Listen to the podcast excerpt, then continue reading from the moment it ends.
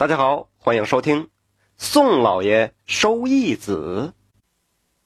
在这明末时期，北地有家豪门姓宋，宋老爷家的长子宋进义到八岁的时候是聪慧过人，老爷有心为他买个伴读书童。恰逢宋老爷隆冬救济穷人，给穷人百姓发粮发棉的时候，其中。有个七八岁的小乞丐，领了粮食还要讨书。这一问之下，才得知这个小乞丐名叫刘三儿。这个刘三儿也是个苦命人呐。他读过半年书，这父母早亡，如今只能去私塾门外旁听。这宋老爷一看，这刘三儿这小孩一副机灵相，于是就将刘三儿买入府中。作为伴读书童，寄给了活路，那就是再生父母。刘三从此啊改姓为宋，赐名为晋忠。从此小乞丐名叫宋晋忠。这一转眼十年之际，宋老爷的儿子和书童是交情至深。宋进义年少时考取了进士。宋进忠虽然没有参考，但是学问呢不在宋进义之下。这宋老爷见儿子考取了功名，于是赏金宋进忠伴读有功。虽说这宋进忠是个书童奴仆的身份，但是这些年宋老爷待他不薄，不论是这个吃的、穿的、用的，这一点都不比宋少爷差多少。这某天。宋老爷单独就叫宋进忠过来，意味深长的说：“我亲儿子叫晋义，我为你赐名晋忠，又改姓宋。你可明白我的用意啊？”宋进忠跪拜：“承蒙老爷厚爱，老爷您是拿我当干儿子，小少爷和我既是主仆，也是兄弟。”宋老爷含笑道。嗯，我有心为你嘱托家业，只是你出身低微，如此恐怕惹人背后议论，不能服众。于是我为你安排了前程。你学问不浅，先去考个功名回来，我再将侄女嫁给你，再让你打理家族立功，如此循环渐进，最后。再将为你托付家业。宋晋忠听到这儿是痛哭流涕，将老爷视作再生父母。这番话呀，被宋老爷的二房二夫人听见了。这二夫人也为宋家生下了一个男丁，名叫宋晋善。只是这宋晋善天生愚钝，这傻里傻气的。而且还生性放荡无端，不学无术。这宋老爷百般教化，也是无济于事。久而久之啊，也就呃不理这个小儿子了。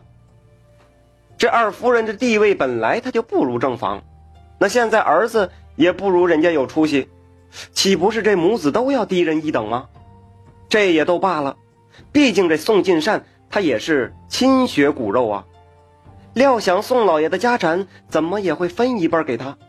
可是如今呢，这宋老爷却认了一个书童做干儿子，那岂不是要将这家业分成三份这二夫人是越想越气，恨自己是二房，又扭头看了看他的傻儿子，恨不得上去给他两脚。现在连乞丐出身的书童都能争家业了，这二夫人嫉妒心切。于是背地里四处传言，替宋晋忠寻亲，这实则是将他乞丐出身的事情啊传遍四方。跟着放出谣言，这个有人就说呀，这宋晋忠啊是宋老爷的私生子；也有人说，这宋晋忠是野种出身。久而久之，宋晋忠的恶名起来了。在宋府上是处处受人排挤指点。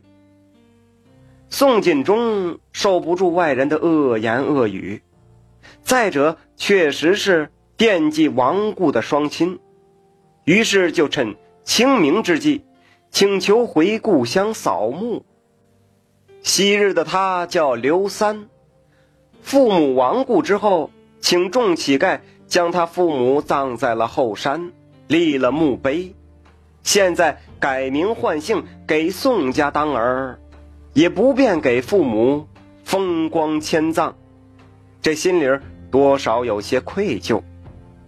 在父母碑前愣神的时候，忽然有一个仙风道骨的老者上前赞叹：“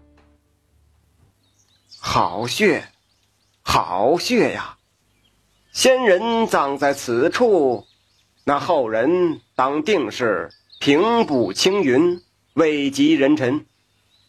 宋晋忠心里一惊，上前就问道：“你说的是真是假？”老者笑道：“ 阁下心里清楚，是不是葬过父母之后，当即转运，遭贵人提拔，从此日益高升啊？”哎呀，道长，确实如此啊。我是乞丐出身，受贵人恩泽重用，才有今天。所谓平步青云，也不无希望。从此之后，这老者四处占卜算卦，逢人就提起此事。这人人都知道，他说的乞丐正是麻雀变凤凰的宋晋忠。这一传十，十传百，久而久之，就变成了人尽皆知的消息。更有甚者呀，还专门去找宋进忠的祖坟，去看看传说中的风水宝穴。这不久后，宋进忠前去考学，一举就考中了状元，村民大惊，仿佛真应了那算命老者所言，人人断定宋进忠是占了风水宝穴的光。宋老爷再怎么重用他，也无人不服了。这此后，宋老爷没有食言，确实将侄女嫁给了他，又将家产分他一份直到多年后，宋进忠才从妻子口中得知，那个算命老者是花钱雇来的。二夫人当年为自己传谣言造恶名，宋老爷不闻不问，却用风水之说给自己。造了美名，幸得宋进忠一举高中，才有了后来的种种机缘。